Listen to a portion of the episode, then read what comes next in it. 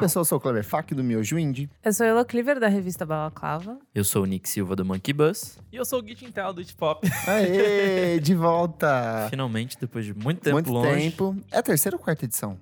Não faço a menor ideia. Eu acho que é uma. É uma acho que é quarta Eu já. acho que é quarta. É, né? E hoje nós vamos falar. Estamos vivendo na melhor fase do pop nacional. O Guilherme Tintal preparou uma aulinha pra gente aqui. Ele vai, Amo. vai falar tudo sobre o pop dos anos 10, mas antes a gente vai fazer um resgate de outros momentos da música pop brasileira. Mas antes, segue a gente nas nossas redes sociais, arroba podcast VFSM, no Twitter e no Instagram, www.vamosfalarsobremusica.com.br, que é o nosso site, onde você vai ter todas as diquinhas que a gente vai dar aqui hoje. E também no Facebook, só procurar por Vamos Falar Sobre Música. Apoie a gente também no Padrim, padrim.com.br barra podcast VFSM. Lá você tem acesso a diferentes pacotes, a partir de 5 reais. Um cafezinho por semana. Um cafezinho por mês, na verdade. né? é mais barato do que uma garrafa de cerveja, tipo litrão aqui em São Paulo. então tá valendo muito a pena. Então, acho que, se duvidar, tá de uma garrafa 600. Então lá você tem acesso a diferentes pacotes para apoiar o nosso podcast, inclusive para fazer parte do nosso grupo fechado no Facebook, que é onde vem muitas das discussões e pautas que a gente traz para dentro do programa, certinho? E fique até o final do programa que a gente vai falar sobre a nossa incrível promoção, nosso sorteio de Natal, tanto para os padrinhos quanto para o grande público que ouve a gente. Então é um pacotão de prêmios. Ouve até o final, que no final a gente explica como faz para você participar. Chique. E olha só, momentinho Natura musical, porque a gente está encerrando um ciclo. A Natura começou aqui a parceria com a gente para divulgar o edital Natura Musical 2019. Abriu as inscrições, a gente divulgou, a gente falou sobre todos os artistas que tiveram seus trabalhos lançados esse ano, A gente lançou um programa exclusivo. exatamente como a música brasileira segue se reinventando. E agora a gente está aqui de novo com a Natura para encerrar esse ciclo para falar o quê? Dos contemplados do edital Natura Musical. É muita gente. Muita gente foda, é muito trabalho foda, é muita gente incrível. E olha só, eles liberaram um listão com vários dos artistas que tiveram os seus projetos contemplados pelo edital Natura 2019. Já deixou a gente tonto com os lançamentos que vem pro ano que vem. Letrux, Elza Soares, Emicida, Russo Passapulso com Antônio Carlos Jocafe, Matheus Aleluia e João Donato que vão estar lançando discos, fazendo turnês, vão estar fazendo projetos, vão estar excursionando pelo Brasil, levando esses trabalhos patrocinados pela Natura Musical. É, e esses são só alguns, porque são 41 nomes no total. Então, tipo, é muita gente. Muita coisa nova vindo pelos próximos meses, não vai faltar novidade para quem é apaixonado por música. A lista com todos os contemplados, os 41 nomes, saiu na última segunda-feira, dia 25 de novembro. E a gente tá vendo aqui a lista completa com todos os lançamentos que a Natura vai anunciar no dia 25, e é sério, é muita coisa. Tem coisa que vocês vão gostar muito, vocês que acompanham o programa. Tem coisas que a gente já falou em outros programas. Tem artista que tá voltando com disco de inéditas. Então tem muita surpresa pelos próximos meses. E olha só, em 2020, a Natura vai injetar no mercado brasileiro de música 5,4 milhões de reais, com todos esses projetos relacionados a discos, turnês nacionais, além de documentos, que a gente falou muito sobre esses registros de cenas, trabalhos de livros, tem trabalho de captação de áudio, de registro histórico da música brasileira. E nesses mais de 15 anos de atuação, Natura Musical já apoiou 424 projetos de 20 estados brasileiros, somando mais de 143 milhões de reais investidos em diferentes projetos. A gente já falou aqui de Luiz Alian, a gente já falou de Marcelo Genesi, a gente já falou de Emicida. No programa que a gente gravou para Natura Musical, inclusive, a gente fez uma recomendação com vários trabalhos que tiveram o suporte do Natura Musical e que são importantíssimos para a música brasileira nesses últimos 15 anos. Só nos últimos meses teve ainda trabalhos da Margarete Menezes, Mariana Aidar, Lia de Itamaracá, Drica Barbosa, Keila, que era da Gangue do Eletro, Bruna Mendes, Castelo Branco, Thiago Oliveira, que é o vocalista do Maglore, uma porrada de trabalhos que a gente recomendou aqui nas últimas semanas. Então, assim, você que é apaixonado por música, tem muito material para você ouvir com o apoio do edital Natura Musical. Natura Musical, nos encontramos na música. Tintel, o que é pop? De Meu cara. Deus. Pop é o que é popular, é o que é da massa, é o que tá na boca do povo. Ó. Acho que não tem melhor definição. Exato, até porque no segundo o dicionário, eu fui aqui e coloquei a, o que significava música pop pro dicionário. Aí tem número um é, relacionado a artes plásticas, relativo a pop art. E no campo da música, relativo à música pop, criação artística ou cultural de origem popular, veiculada nos meios de comunicação de massa. Aí eu fui, fui, fui mais atrás, queria saber de onde veio o termo Estudou. música pop. Estudei mesmo. e assim, a música pop ela vai nascer justamente com o surgimento da indústria a partir dos anos 20 ali, que só que daí diferente do que era esse pop que a gente está acostumado a hoje, era de fato a música que era popular, a música do povão, era aquele princípio do que seria o country, do que seria o blues, aquela coisa do, do cancioneiro negro, principalmente nos Estados Unidos. É, acho que ele surge muito em contraposição ao que era erudito, né? Sim. O, o popular era exatamente o oposto ao que era erudito. Era o Então, tipo de música que as pessoas poderiam não apenas consumir, como produzir e tocar em casa. Por exemplo, você precisava ter até um, um violão, alguma coisinha assim, um, um batuque, você já estava fazendo música. Você não precisaria ter uma orquestra com trocentos arranjos de corda, metais, pianos. Era uma coisa que você poderia fazer em casa, assim. Tem até alguns fatos interessantes que, por exemplo, assim, no começo, a música pop ela era vista de um jeito muito pejorativo, principalmente, por exemplo, o uso da viola e da viola caipira aqui no Brasil. Era uma coisa assim de gente baixa, gente pobre, tipo, rico não tocava violão. Isso era uma coisa vista com, de uma forma muito negativa.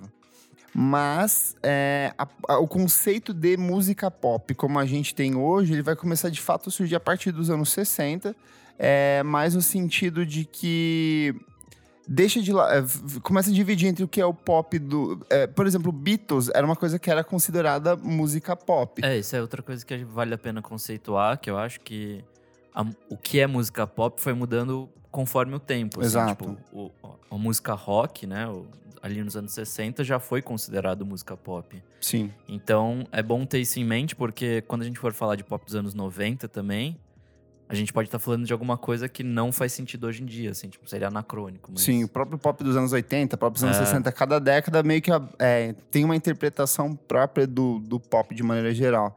Mas em resumo, o pop ele precisa ser simples, rápido estruturalmente repetitivo, capaz de dialogar com as emoções dos ouvintes. Então, assim, não adianta nada eu fazer uma coisa simples e tosca se ela não for capaz de tocar, ou emocionar ou tornar a vida da pessoa um pouco menos miserável. Ai, ai. E vou agora focando no Brasil, que é o tema do programa de hoje. A questão de música pop ela vai ter início ainda no início do século, com tipo Heitor Villa-Lobos, que ele vai trazer elementos de música caipira para as orquestrações dele. Então tem essa começo de um, um- essa mistura do erudito com o popular. O que na época assim era, meu Deus, isso é um afronte, isso aqui não é arte de verdade, aquela velha discussão babaca de gente rica branca falando assim o que é o que não é o que é cultura. Não aceitando que está fora da academia. Exatamente. E só que assim, ó, o grande ponto de popularidade de música pop no Brasil começa mesmo a partir da Bossa Nova, em 1958, com o lançamento do Chega de Saudade, que Elo é especialista nesse assunto. Amo. E a partir daí que a gente tem de fato uma popularização da, do- da música brasileira, do pop, de uma coisa acessível, de uma coisa na cabeça das pessoas. É, coisas que, tipo, as pessoas cantarolariam por aí nas ruas e festinhas e afins, né? É, então, assim, até chegar nos anos 2010, a gente tem uma série de pequenos movimentos meio que, de- de- que sintetizam essa música pop. Então, 58, 59, o nascimento da Bossa Nova, com João Gilberto, Astrid Gilberto, Tom Jobim, Vinícius de Moraes. 65, a gente tem o surgimento da Jovem Guarda, que é com Roberto Carlos, Erasmo Carlos, a Vanderlei, o Ronivon e a Vanusa, que é já um princípio de dialogar com esse pop rock que era produzido lá nos Estados Unidos. É uma resposta muito americana, né? Exato, Tipo, americana e sendo feito britânica, É. né? Em 1968, a gente tem o surgimento da Tropicália no Brasil. Eu tô dando números, datas exatas, mas assim, tem que São pensar que são períodos, né? períodos, né? O princípio de uma agitação cultural. Então a gente vai ter Tropicália com Caetano Veloso, Gal Costa, Gilberto Gil, os Mutantes, que mais uma vez olha para o que está sendo feito lá fora, mas tenta dar um toque de brasilidade, uma coisa mais de olhar para o interior. Principalmente a música de Gilberto Gil, ela é muito de pegar o que estava sendo feito, sei lá, no interior da Bahia e trazer para dentro de estúdio. É, eu acho que nessa época já começa uma apropriação muito mais de cultura brasileira do que anteriormente. Assim, Sim. De De- entendimento do que é a É. cultura brasileira, né? E aí, começando nos 70, a gente tem a explosão do rock and roll no Brasil, que passa a ser a, música pop da época, que é onde vem Novos Baianos, tem os Secos e Molhados, tem a, a explosão da Rita Lee em carreira solo, que ela viraria assim, o maior ícone da música pop brasileira seria ela durante, sei lá, mais de duas décadas, a grande vendedora de discos. Ainda hoje, a maior vendedora de discos brasileira, mulher vendedora de discos no Brasil. E Raul Seixas. Em 1981, a gente tem a questão da New Wave, que é mais começa com um movimento meio de uma agitação cultural muito do, do Júlio Barroso, que ele era um poeta, um jornalista, um pensador da época e um dos formadores da gangue 90 Absurdetes. Mas aí vem Blitz, Legião Urbana, vem os Paralamas do Sucesso, Barão Vermelho, Kid de Abelha, Lulu Santos, até a Xuxa surge nesse momento. é onde, tipo assim, a gente tá no período de saindo da ditadura militar, então a gente da, da ditadura e Sim. da... se permitindo provar de outras coisas. Tem questão de liberação sexual, tem vários outros, por exemplo, o surgimento do Rock in Rio, várias coisas assim. Tem uma ebuli- ebulição criativa muito grande nesse período. Que culmina nos anos 90, parte da, tipo, muito do fenômeno do que acontece nos anos 90 começa no final dos anos se- no 80, que é que surge a Xé Music, a gente tem uma, uma, uma... Antes ficava muito centrado no eixo Rio-São Paulo, assim. Então a gente começa a ver cena de Pernambuco, a gente começa a ver cena da Bahia, a gente começa a ver outros movimentos, assim, tipo Goiânia com a música sertaneja. Então a gente tem, sei lá, desde Patofu e Raimundos até Claudinho Bochecha e Sandy Júnior, até Mamonas Assassinas e Zé de Camargo. Então a música começa a ficar muito mais plural, mesmo os artistas começam a olhar para outros ritmos periféricos de um jeito menos preconceituoso, só que ainda eu acho que é muito quadradinho, diferente perto do que é dessa capacidade que, que, que os artistas têm de dialogar com outros ritmos hoje. Anos 2000, a gente tem uma popularização de música eletrônica, o funk carioca que aí já começa nos anos 90, ainda com o funk melody, com o charme, ele passa por uma remodelagem, surge, lá, bonde do Tigrão, surge umas outras coisas assim, esses fenômenos que foi bem sentados no começo dos anos 2000, e aí vai para sei lá, é, comunidade ninjutsu, chega a onda do Emocore com o NX0, CPM 22. O importante notar que lá no Pará a gente tem essa coisa do Tecnobrega, que demorou para vir pro sul, pro tipo sul, sudeste, mas que lá era um fenômeno de música pop assim Há bastante tempo. há já. bastante tempo. O Calypso tinha, assim, uma multidão de, de, de fãs lá. E uma infinidade de outros artistas que, sei lá, nunca respingaram aqui, mas que eram gigantes na- nesse, nesse contexto. E aí a gente chega nos anos 2010. E o que, que a gente tem? Eu coloquei quatro grandes fenômenos aqui. Eu coloquei o primeiro, que é o do sertanejo, que talvez seja, eu acho que hoje em dia, o grande ritmo, É. o grande fenômeno da música pop no, no Brasil que também começa lá dos anos 2000, no começo dos anos 2000, que tem, sei lá, Bruno e Marrone. Esses artistas começam a fazer discos gravados ao vivo, e aí estoura com uma música ou outra. Mas aqui a gente tem isso também, a gente tem muito de Lua Santana, Lucas Luco, Marcos Belucci, Maria Cecília e Rodolfo. A gente tem o surgimento do feminejo com Maiara Maraíza, Nayara Azevedo, Marília Mendonça. E aí a gente também um- uma questão de, do, do, do sertanejo no sentido de que ele começa a transitar por entre gêneros. Então você vai ver sertanejo que dialoga com R&B, sertanejo que dialoga com trap, remix de sertanejo, assim, tipo, muito remix de sertanejo.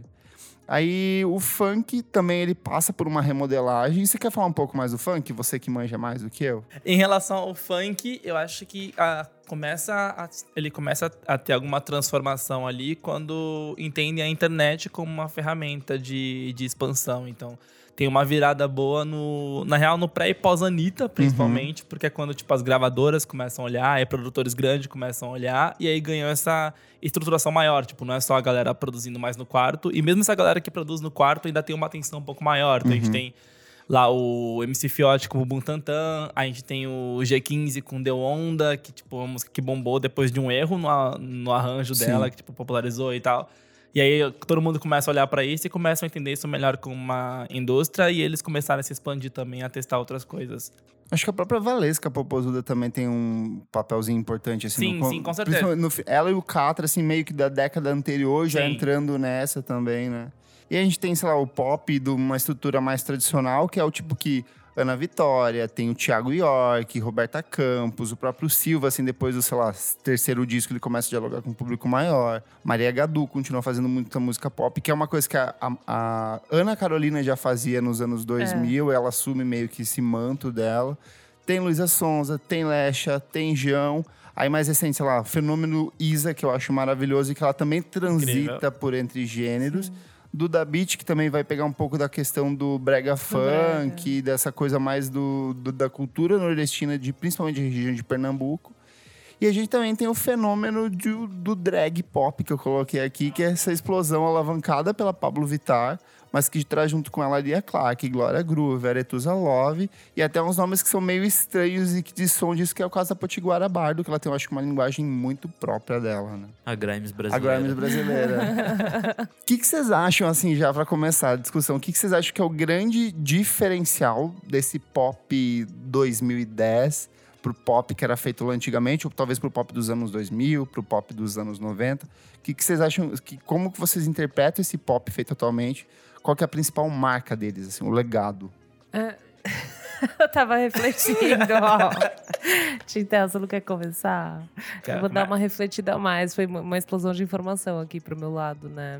Tá ok. Pode ir. Pra mim, principalmente, esse pop BR atual, o grande diferencial dele é compreender melhor e se apropriar mais da música brasileira, dos ritmos brasileiros. Porque você pega o que a gente entendia como o formato de, de música pop para o que tinha na década passada, por exemplo, a gente tinha, sei lá, tipo, Kelly Key regravando uns hits gringos, ou olhando muito pra Britney, pra esse som, tipo, que era o pop americano.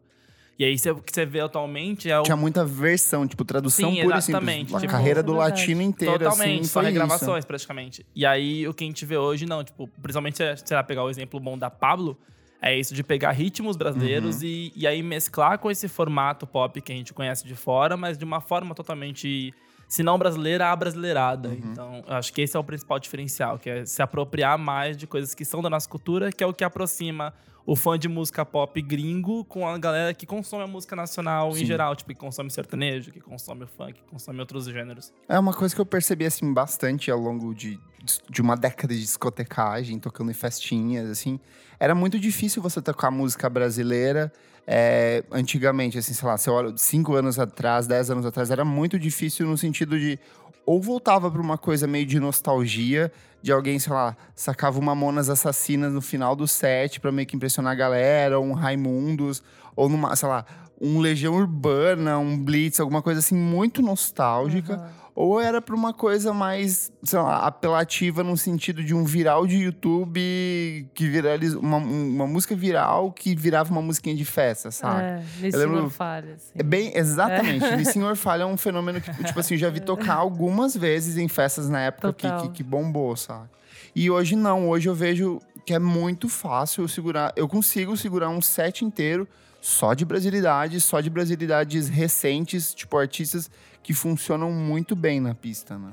Quando eu vi a pauta, assim, eu fiquei um pouco nessa dúvida, né? Meio que da importância. Por que, que talvez agora é o maior momento do pop brasileiro? Eu fiquei meio assim, cara, sei lá, sabe? Porque muita música brasileira na época do MPB, assim, é tipo, o MPB é uma. Um tipo, não sei, né? Uma música que ela é muito popular, no sentido que todo mundo conhece, Gilberto Gil, Caetano, né? E, por exemplo, Gilberto é uma pessoa que utiliza muito de ritmos brasileiros para lógico que ele mistura com coisas gringas e tal daí é por isso que eu tava meio refle- reflexiva assim mas eu acho que é interessante realmente essa coisa de trazer a, o brasileiro para a cultura jovem de certa forma sabe porque eu acho que sempre foi uma coisa meio dos Adulta. adulta, tipo, uma coisa dos pais, assim. Pelo menos essa. Lógico que não Legião Urbana e tal, mas o que eu vejo como músicas que se apropriam de ritmos brasileiros. Daí eu acho que como juventude eram essas coisas que traziam não cópias, mas tipo o rock, o Legião, o Barão Vermelho, sabe? Ou algo desse tipo. E daí foi só realmente. Nos anos 2000, eu ia em muita festinha que tocava, tipo, o bonde do Tigrão, Uhum. essas coisas, né? Mas Acho era num sentido meio começou. irônico, não era? Não sei, sabia? É? Não, mas é porque eu era criança, eu tinha tipo ca- 13, 12 Uhum. anos de idade. Eu acho que era meio que a música de festinha da época, assim. Mas é, talvez era um pouco irônico mesmo, né? Agora que eu tô pensando, é que eu não lembro muito bem, mas acho que era meio tipo. Pra todo mundo fazer uma dança, sei lá. Sim. Não era muito como é hoje, assim. Uma coisa também que eu acho que é bem, bem próprio dessa década é um sentido de profissionalização desses artistas, assim, É. de, de meio que entender a música pop para além de eu vou ali, vou cantar e encerrou. Eu acho que tem muito de visão de negócio. Eu acho que a Anitta, pra mim, é o. É o É. Vira até piada, assim, tipo, vários momentos de. Tipo assim, tudo que ela faz tem um pensamento de marketing por trás, no sentido de vou usar tal estampa de roupa, porque tal estampa de roupa vai estar ligada diretamente com o patrocinador X. E aí, sei lá, esse fundo desse clipe vai dialogar com o Y. Então eu acho que esse é um, um elemento de, de, de diferença, assim, porque antes, assim, ficava tudo muito na mão da gravadora. Como esses artistas passam a ser gestores dos seus próprios negócios, eles são uma um artista empresa, eu acho que eles começam a ter um domínio maior de, de, tipo, o que que eu vou fazer. A Pablo também, tipo, nos clipes, ela fala, qualquer coisa, a água mineral que ela É, bebe tem rótulo, um assim. rótulo, um rótulo, né? É, eu acho que é engraçado, né? Teve to- toda a discussão da Anitta lá, que ela, tipo, ah, não, não tinha funkeiras antes de mim, sei lá, que ela falou semana passada, né? Sei lá. E muito a mais, assim, mas em questão de trazer esse profissionalismo. Mas é que é um profissionalismo não exacerbado, não diria que é exacerbado, né? Mas é tipo um. Um universo, checkmate, tipo, sabe? Sei lá, uma- um- leva para um outro patamar. Realmente, não me parece que tinha tanto antes, talvez, nesse universo? Não sei. Tipo, Porque eu não sei, acho que a gente tá lidando com artistas, de certa maneira, independentes, assim, na, na maneira de fazer música, mas ao mesmo tempo tem a grana que. eu- não que uma gravadora teria nos anos 90, mas. Tipo, gera muita grana, assim, é um Uhum. mercado gigantesco. Será que a Tati Ta- Quebra Barraco ganhou muito dinheiro? Tipo, na- nos anos 2000? Tipo, porque ela fez bastante sucesso as músicas dela, né? Ah, eu, Eu- acho que muito menos que uma que Anitta da vida. é. E Mas- tinha muito lance de uns contratos mal feitos Exato. também, né? É. Tipo, é, o que aconteceu bastante no funk de décadas passadas é o que ainda rola hoje no sertanejo, que é coisa de escritórios ou produtores ou DJs que acabam ganhando em cima de um artista e quando você pega, sei lá, tipo, o Dennis DJ provavelmente ganhou bem mais que o Jonathan Costa, sabe? Então, os negócios nesse- nesses rolês, tipo, a Tati provavelmente não ganhou muita coisa, mas as pessoas que estavam por trás dela, com Ganharam certeza, muito tipo, dinheiro. faturaram em cima disso, assim. Que daí já não é, já é o que, é o que não rola com a Anitta, que é tipo a própria pessoa por trás dela também. É. Então, tipo, ela investe e ela lucra em cima dela mesma. Eu acho que, tipo, se a Tati tivesse é, o meio que a estrutura que a Anitta construiu, né? No momento que ela explodiu, ela provavelmente conseguiria, tipo, mas talvez é isso. Era um ambiente muito hostil também, até com mulheres funkeiras, onde você cria N maneiras das pessoas ganharem em cima do sucesso e aquela coisa não se mantém, né? Eu acho que a Anitta, ela conseguiu. Acho que até demais, ela lançou música até demais, assim, mas ela, de certa forma, conseguiu manter. assim. Saturada. ah, não, tipo, depois que eu vi que ela lançou uma música com o Snoop Dogg, tipo, eu não sabia. Eu fui descobrir, sei lá, quatro meses depois, assim, sabe? Eu falei, nossa, a menina não parou de trabalhar. Um segundo ela não parou de trabalhar. É que acho que no começo de 2000, tipo, a, a indústria tava implodindo, assim. Então acho que não, não tinha muito como você saber o que fazer, assim, em defesa dela, né? Tipo, não tinha como você prever que no futuro estaria tudo do jeito que tá hoje. assim. Sei, é verdade. Eu acho que a Anitta soube muito aproveitar o momento, no sentido de, tipo, vou colocar minha música em todos os lugares, seja no YouTube, seja, tipo, de entrar nas plataformas de streaming, de dialogar com os proprietários das plataformas de streaming para pensar, que é uma coisa que o Drake faz lá fora, tipo, eu vou colocar a minha música em cada, sei lá, pixel desse, do Spotify e vocês vão me ouvir de alguma forma. Então, acho que são, essa é uma, uma das diferenças, de saber ocupar esses espaços.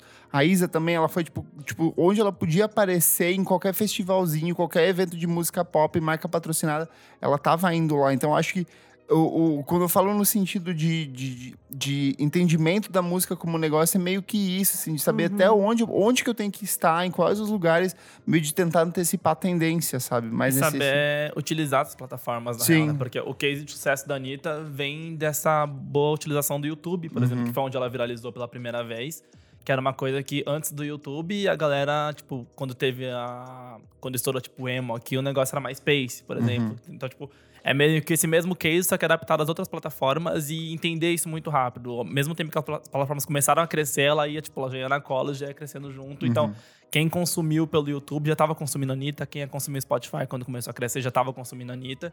E aí foi coisa que as outras cantoras vieram vindo atrás. Então, tipo, a Warner aprendeu com a Anitta pra aplicar na Isa, Uhum. que também conseguiu repetir isso. E aí as outras gravadoras foram correndo atrás do tempo perdido porque não trabalhavam isso Sim. bem ainda. Até, tipo, entender como que funcionava e onde eles poderiam ganhar ou não em cima disso. É que a gente fala, tipo, fenômeno Anitta, fenômeno Isa, Ludmilla, só que assim, são poucos artistas, tipo, de, de fato que se destacam, de fato que sobrevivem. O resto é um perrengue só, sabe? Tipo, você que trabalha com a Luísa, ela, tipo, quanto ela batalhou pra Sim. meio que chegar num status. Ela ainda não é, tipo, uma gigante Grandona, conhecida no mas ela, tipo, tá conseguindo uma posição de destaque só agora e o quanto Sim. que ela batalhou, né? É, dito isso, assim, pensando nesse sentido de música pop como um negócio, estamos consumindo músicas mais rasas do que antigamente? Existe uma simplificação? Ou vocês acham que não? Ou é um jeito de compor diferente? Nossa, achei esse papo uma puta besteira. Você acha besteira? É, tipo, vai falar que é o Se te Chan. justifique. Vai falar que o Chan é muito profundo e que, assim, É. né, é o supra-sumo da intelectual brasileiro. Não. Mas quando aquele cara de direita do Facebook, que usa aquele óculos e um olho do Brasil, ele vai falar isso não é música boa, no sentido, tipo assim, de Funk não é pegar. cultura. É, né, funk não é cultura no sentido de. Ai, olha porque era música pop dos anos 70. Daí vai lá e pega Rita Lee, pega Secos e Molhados. E daí ele compara com o que é feito agora. É que eu não entendo porque as pessoas veem, tipo, Rita Lee ou até mesmo a Jovem Guarda como um conceito de música boa, sendo que também era uma Era muito ruim. Tinha muita coisa muito era ruim. muita coisa ruim. Era tipo uma cópia de uma, de uma cena gringa, assim, Uhum. que eles quiseram instaurar aqui. Tipo, não dá pra dizer. Eu amo de paixão a Rita Lee, mas, gente, tipo. Tinha muito cover, muita letra Ah, adolescente, muita letra é. rasa também. Nossa, os tipo, mutantes têm umas coisas assim que você entra na pira porque tava todo mundo lou- louco de É. drogas. E você fala, beleza, eu comprei, faz parte daquele momento. Só que se você for estudar a letra, são tipo umas canções de criança, assim, são muito uns bobinhas. nada a ver, umas cópias dessa, dessa cena lisérgica, né, que tava rolando, assim, meio que. É muito louco você pensar que aquilo é, tipo, super autoral e super criativo e super inédito. Só, só se você não entende o que tava acontecendo no mundo, né? Uhum. Tipo, sei lá, eu acho meio. É simplista ver dessa maneira, assim. Daí você só vê um funk. Acho que é mais uma questão de letra, de. É mais uma questão do tema que tá sendo falado do que realmente. Aí tipo, daí, sei lá, você volta pra uma bossa nova da vida, que é tipo, sei lá, tinha tipo uns caras fodões realmente fazendo, mas era um bagulho super elitista também. Sim. Então, assim, É. você não, não é realmente popular, assim. Eu não acho que foi um, um movimento que tomou o Brasil, sabe? Tipo, É que eu acho que era popular no sentido de que a gente só tinha aquilo pra ouvir, entendeu? Você só consumia música de um único jeito, que era pelo rádio, ou por programa de TV, ou sei lá, por cinema, numa transmissão especial. Então, assim, aquilo era obrigatoriamente popular porque só tinha aquilo. Você ah, só ia existia aquilo, muito entendeu? movimento cultural. Tipo, cara, no Sul existia uma cena ali própria, no Nordeste existia uma Uhum. cena ali própria. Isso aqui foi, tipo, Rio, muito Rio. É, o próprio Bossa Nova é um. É uma, vamos Coisa do pensar sa- elementos do samba e vamos dar uma, uma É. E, assim, o próprio São modernizada. Paulo Era, tinha, tipo, tipo, uma cena de samba totalmente diferente. Então, assim, vai falar que foi extremamente popular, igual, sei lá, o Manita hoje em dia? Não Uhum. é, assim, tipo... Eu acho que tinha toda uma cena de samba de rua, né? Que de certa forma a Bossa Nova ela se apropriou e meio que elitizou, assim. Você vê muitas músicas que são cantigas populares, sabe? Que são coisas que não eram do rádio, realmente. Não eram colocadas em grandes veículos de mídia. Mas, sei lá, você vai em alguns lugares e todo mundo conhece algumas músicas de samba de rua e tal, sei lá. Eu não sei, eu não, eu não participo muito dessa. Nunca participei muito da, da cultura do, do carnaval, mas eu sei que várias vezes eu vou e tá rolando, tipo, um, um sambinha de rua. Eu, tipo, não sei cantar, mas todo mundo sabe cantar, sabe? Daí eu fico meio, tipo, aonde todo mundo aprendeu essa merda? Tipo, não sei, mas eu acho que também tem essa cultura pop que ela não é veiculada, né? Ela é meio. Principalmente no, na época do, do carnaval, ela é meio que passada por esses Uma coisa mais no eventos. sentido de folclórico, assim, no sentido Folclórico, de, isso, de folk no sentido americano, assim, né, e tal, do que de ser popular, É. de fato. Mas eu acho Ou talvez que. seja a mesma coisa, no fim das contas. É, não sei. Mas eu acho que com certeza a Bossa Nova se apropriou disso, sabe? Algumas músicas que, tipo, sabe, sei lá, foram trazidas para esse universo. E não é mais de rua, mas é, sei lá, uma coisa mais elitista, Uhum. tocado num violão, não sei o quê, com acordes super complicados. Tipo, eu amo, mas eu não sei, eu acho que tem esse. Não é um apagamento, né, dessa, desse samba de rua, tipo, dessa cena menos elitista, mas com certeza por uma questão de grana, o João Gilberto, dessas pessoas, elas foram mais retratadas, né? Tem CD, tem, tipo, vai pra frente, né? Você tá no Uhum. Spotify, todo mundo ouve, é outro. Ah, e outra coisa também é que se criou uma puta cena na época e quem sobreviveu foram esses caras, né? É. Assim, tipo, várias outras pessoas, assim como acontece hoje em dia, foram nessa mesma esteira, fizeram música, mas não sobreviveu. Com base nesse, nesse, nesse atual cenário, no que tem sido produzido, vocês veem que tem alguma coisa está sendo produzida no sentido de legado musical ou tudo vai ser uma coisa meio que esquecida, não vai ter. Hum. Será que vai ter uma herança de fato daqui a alguns, sei lá, 10 anos uma eu vou revisar? Musical, musical grande, sabe? assim. É mais nesse sentido também que eu tava tentando entender. Ah, de, tipo, legal, entendi. se é errado, se, se, de fato a gente tá entregando alguma coisa nova, alguma coisa marcante, alguma coisa que daqui 10, 20 anos as pessoas vão olhar, ou se tudo é passageiro, tudo é só uma, uma reciclagem de fórmula, de reciclagem de conceitos, seja gringos ou aqui dentro do Brasil, sabe? Eu sinto que, sei lá, né, chutando. Talvez uma coisa que será lembrada, eu acho que talvez seja o funk. Uhum. E todas as variações que eu vejo hoje, tipo esse funk melódico, sabe? Sei lá. É... E tudo que vai trazer a partir disso, eu acho que vão ter vários é, estudos sobre todas essas batidas, sabe? Mas eu acho que vai começar, começa meio que, que nesse tempo de uma popularização do funk. E que já tem a popularização do, do Tecnobrega, Uhum. assim. Tipo, eu vejo, sabe? A Duda Beat fazendo esses funks com Tecnobrega. É, Com bastante sintetizador, aquela batidona É. acelerada. É, o próprio Brega Funk, que tá gigante agora. Então, não sei. É o que eu sinto. É é o que eu sinto que eu ouço e falo, nossa, isso é novo, assim, isso é mara, sabe? O, a Pablo também trazendo algumas músicas que fazem essa mistura.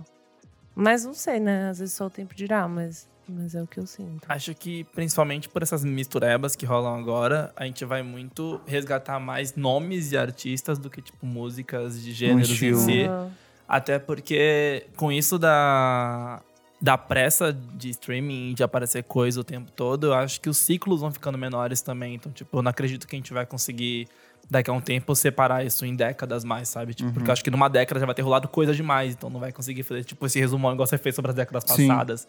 Essa Porque- é verdade. De, sei lá, tipo, de dois, três anos atrás, o pop brasileiro já era outra coisa, já consumia, um, de um, de um- já consumia de, um, de uma outra maneira, já era um outro tipo de música, e daqui uns três anos também vai ser, tipo, vão ter surgido outros nomes, o o pessoal que faz um som hoje vai estar fazendo outro, então esses ciclos vão ficar cada vez menores, vai ficar cada vez mais difícil de a gente resgatar Sim. isso dessas formas tão específicas. Então, acho que talvez lembremos de nomes, mas não de músicas. E É, eu não gêneros. tinha me tocado disso. É muito rápido, é uma boa. Porque talvez um pouco desse, talvez esse fascínio que a gente tem, a bossa nova, o Aham. rock dos anos 80, é porque de fato só tinha aquilo e a gente era obrigado a consumir aquilo até que alguém chegava com alguma coisa, sei lá. Tipo, quando, quando o, o Chico Science surge nos anos 90, era uma coisa muito disruptiva, assim, no, no sentido de compor, de cantar, de costurar elementos de rap com cultura nordestina, com coco. E aqui, de fato, assim, eu tô, eu tô organizando a minha lista de melhores da década, assim, para ano que vem. E aí eu tava percebendo como o jeito de compor no começo da década, lá, tipo, com Marcelo Genesi, com Tulipa Ruiz, era uma coisa muito com acabamento maior, com um tempo maior de execução das coisas, maior instrumentação, sei lá. E já era uma coisa enxuto perto, se você for ver de, de outros tempos. E aí você olha para o que é mais para agora perto do final, tipo, com o Duda Beat, que é, sei lá, ela e o Troia num microfone, num sintetizador e num computador, saca? É uma outra pegada, uma coisa completamente diferente. De fato, não tinha nem nem me tocado dessa. É, acho que tem uma grande ansiedade, né? Uhum. Eu sinto uma ansiedade, tipo, desses artistas, principalmente dessa cultura do feat, assim, de você, tipo, não perder a onda do seu sucesso. Uhum. Então, sei lá, Duda Beat estourou lá com o disco. E ela, meu, vamos soltar single, pelo amor de Deus, sabe? E ela tá aí, fez Gabi Amarantes, tipo, fez todo mundo.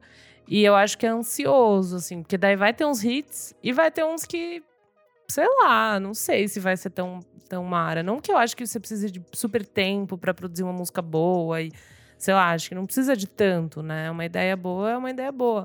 Mas não sei, eu acho que essa ansiedade de lançar várias coisas também vão trazer coisas que são extremamente whatever, Uhum. mas que não tem problema também, porque vai passar rápido também, sabe? Mas eu acho que também vem como uma consequência desse pop algoritmo, principalmente Total. de fora, que tipo, ela vai vai colaborar com mil e uma pessoas e pode até ser que tipo uma ou outra música ali você não curta, mas vai acabar caindo na playlist de alguém, vai, acabar Vai. pegando algum gênero e tipo isso vai somar pra ela em números, então a gente entendendo isso dos ciclos menores de que tipo ao tempo o prazo de validade dela talvez não seja grande, o máximo que ela aproveitar pra tipo se meter em mais Total. playlists possíveis melhor, então Não, e tá Faz. fazendo o trabalho certo, Sim. no caso, né? é que eu fico refletindo só disso, assim. Eu da- acho que de todas essas coisas, essa é a que mais me irrita. O excesso de feat. Eu Sim. acho assim. É, Aí eu consigo perceber. Aí eu consigo entender a crítica das pessoas que falam que é tudo muito gratuito, tudo muito genérico, tudo muito rápido. Porque eu vejo que algumas músicas são claramente. Não são os artistas que compuseram, são terceiros, quartos, quintas. É uma indústria de fato. Entrega ali, grava, vamos entregar aqui, fecha o pacote, coisa tipo de uma semana. E daí já, tem, já vem com o já vem clipe pronto. clipe, é. Então, assim, é, é, aí eu consigo perceber de fato um desgaste. Eu acho que aí é a parte que mais me, me cansa nesse Não, processo. mas aí um todo, contraponto assim. dos anos 50 também era feito assim.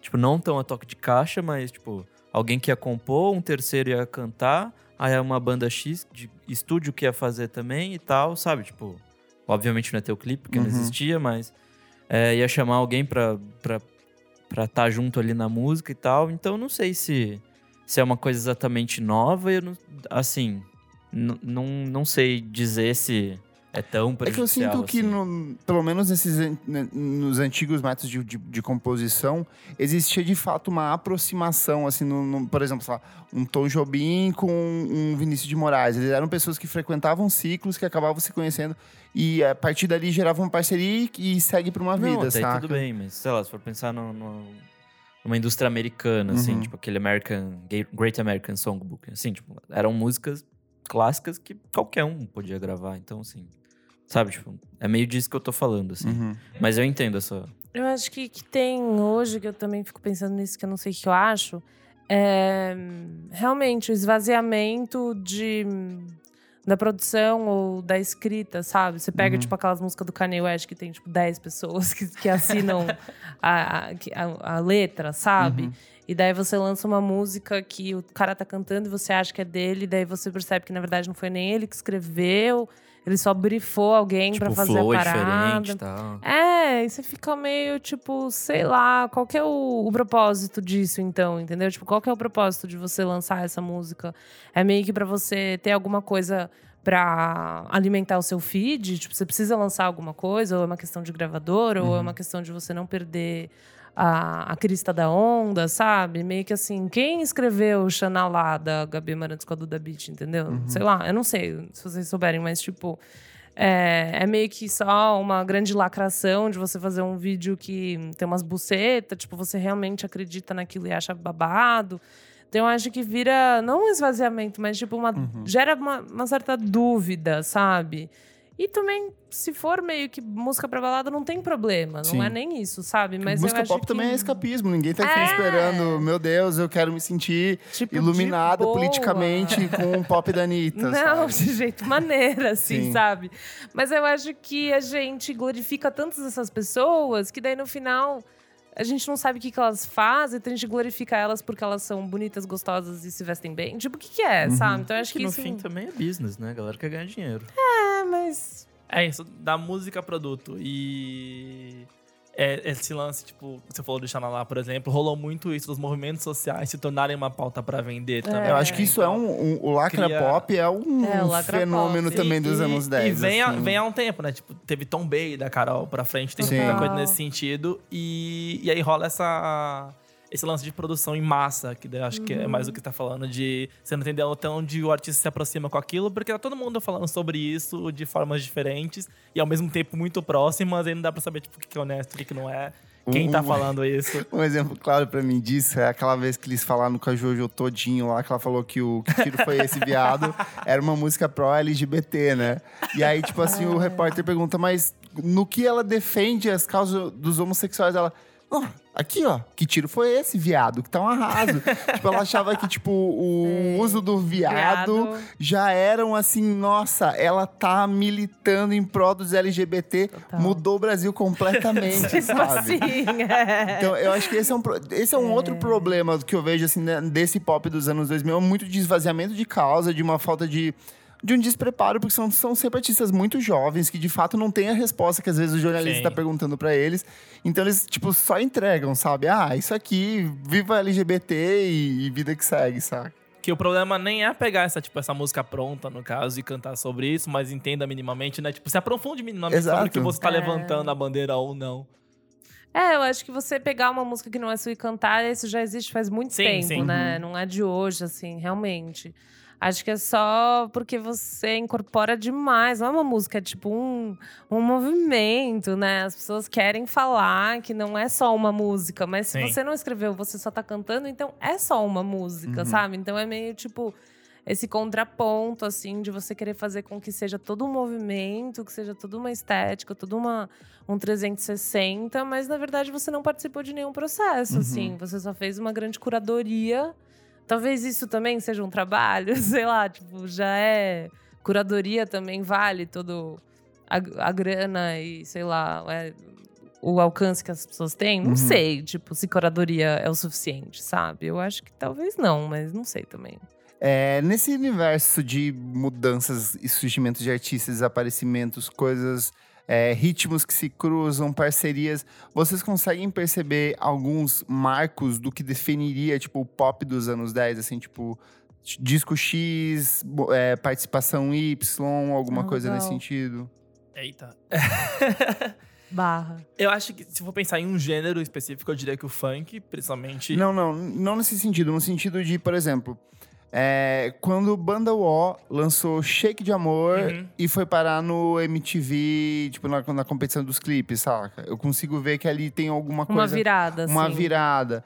É, quando a Anitta lança Vai Malandra, eu acho que ali tem, tipo assim, um. Ah, outro- diz momentos chaves. Exato, assim, é. Músicas de momentos Acho que até chaves. antes, no caso da Anitta. É verdade, com Bang Bang foi bem antes, né? Foi tipo 2013.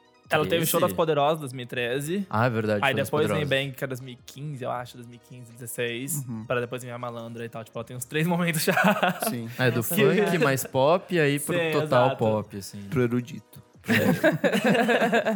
Eu lembro muito, é que agora já passou, mas na época que o, o Benny, o Naldo Benny lançou Vodka com Água de Coco, eu lembro que foi uma com- no sentido de olhar pra essa música periférica do Rio de Janeiro, foi tipo assim, teve gente gringo olhando ele ficando, eu tenho um clássico vídeo que é ele na sacada do na sacada do prédio dele, assim, uma multidão embaixo cantando junto com ele, assim, então acho que foi um momento interessante. Não sei se de fato Uma Isso- grande virada. é, mas eu sei que foi interessante na época, assim, sabe? Tem Bumbum Tantan, que daí tem esse É. do, do viral, porque foi viral, se eu não me A engano. primeira até, a tipo, bater em, em países orientais, bilhão. né? Que rolaram os virais com vídeo. E aí teve sucesso no YouTube, teve gringo querendo fazer remix. Acho que foi um dos primeiros funks, assim, tipo, que foi tão grande lá fora desses. é, mais recentemente.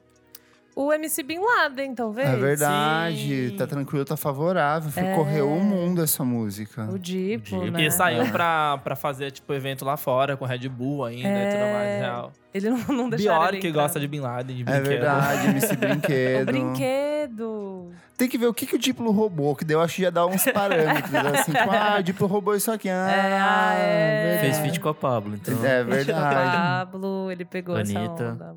Eu acho que do sertanejo, a Marília Mendonça com Infiel, eu acho que foi uma virada, assim. O, o, o Michel Teló é dessa década É, também, né? O Ai Se Eu Te eu Pego, eu acho que pensado, foi um.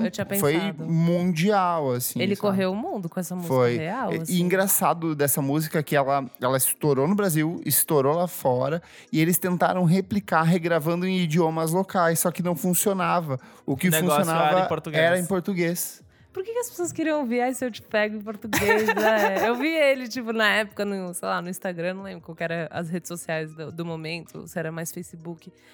Tipo, numas praias, tipo, sei lá, na Itália, sabe? Nos negócios assim, nada a ver. E tocando essa música no loop, assim, um monte de iate, ele no iate cantando.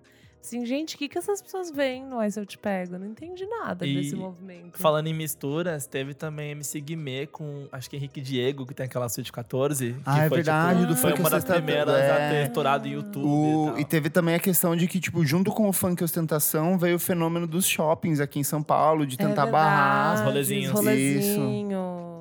Nossa, essa época foi uma loucura. Foi, era to- eu- essa época eu trabalhava em redação, era toda semana treta de tipo, polícia prende, agride menor por conta dessa questão, assim. Nossa, eu tinha super esquecido da questão dos rolezinhos. Foi muita coisa que aconteceu no pop dos anos 10. Ó, um que eu acho bem significativo foi o ano que a. Os 50 reais é da Nayara Azevedo, né? Cara, com a infiel da Marília Mendonça, É. que foi o combo que aí fez as pessoas olhar Virou- para essas mulheres do sertanejo, né? E Esse daí- movimento feminejo acho que é a coisa mais legal que aconteceu. Eu assim, acho bem na- legal. Na parte Legal. do sertanejo. E assim, eu acho que liricamente é bom, eu acho que tem um. um- é que eu não quero falar, parecer ah, que o funk não, não tem refinamento, mas que tem, tipo, sei lá, um cuidado na composição da letra, de tentar discutir alguma coisa para além da simples. Pelo menos no caso da Marília Mendonça, sabe? De, de, de tocar, entre muitas aspas, em questões feministas, sabe? Eu acho que tem ali um cuidado em relação a isso. Mas acho que até volta pro que a gente tava falando sobre aproximação de artistas e pautas, porque a- não sei se é o caso da Marília, mas quando tiveram as duplas, tipo Maíra Maraíza, Simone e Simaria, tinham muitas críticas até acho que uns dois anos, que eram, na verdade, muitos homens na composição. Sim, né? verdade. Porque o, o sertanejo ele tem muita essa estrutura de escritórios e os artistas abaixo desses escritórios, que é o que hoje substituem as gravadoras, de certa O forma. K-pop brasileiro. E É aí verdade. eram assim, tipo, são grupos de compositores homens que criavam esses hits feministas e entregavam pra mulheres cantar. Tanto que alguns ainda reproduziam muita coisa de rivalidade feminina, Uhum. tipo, uns, uns tópicos que, por serem homens cantando, faltava ainda essa sensibilidade de entender que estava errado, de que estavam reverberando umas ideias erradas. Tipo, não era Nossa, que merda, né? politicão Verdade. quanto pensavam. Uma coisa que eu acho bem importante também, significativa, é quando a Pablo ganhou. Foi música do ano no Faustão? Foi.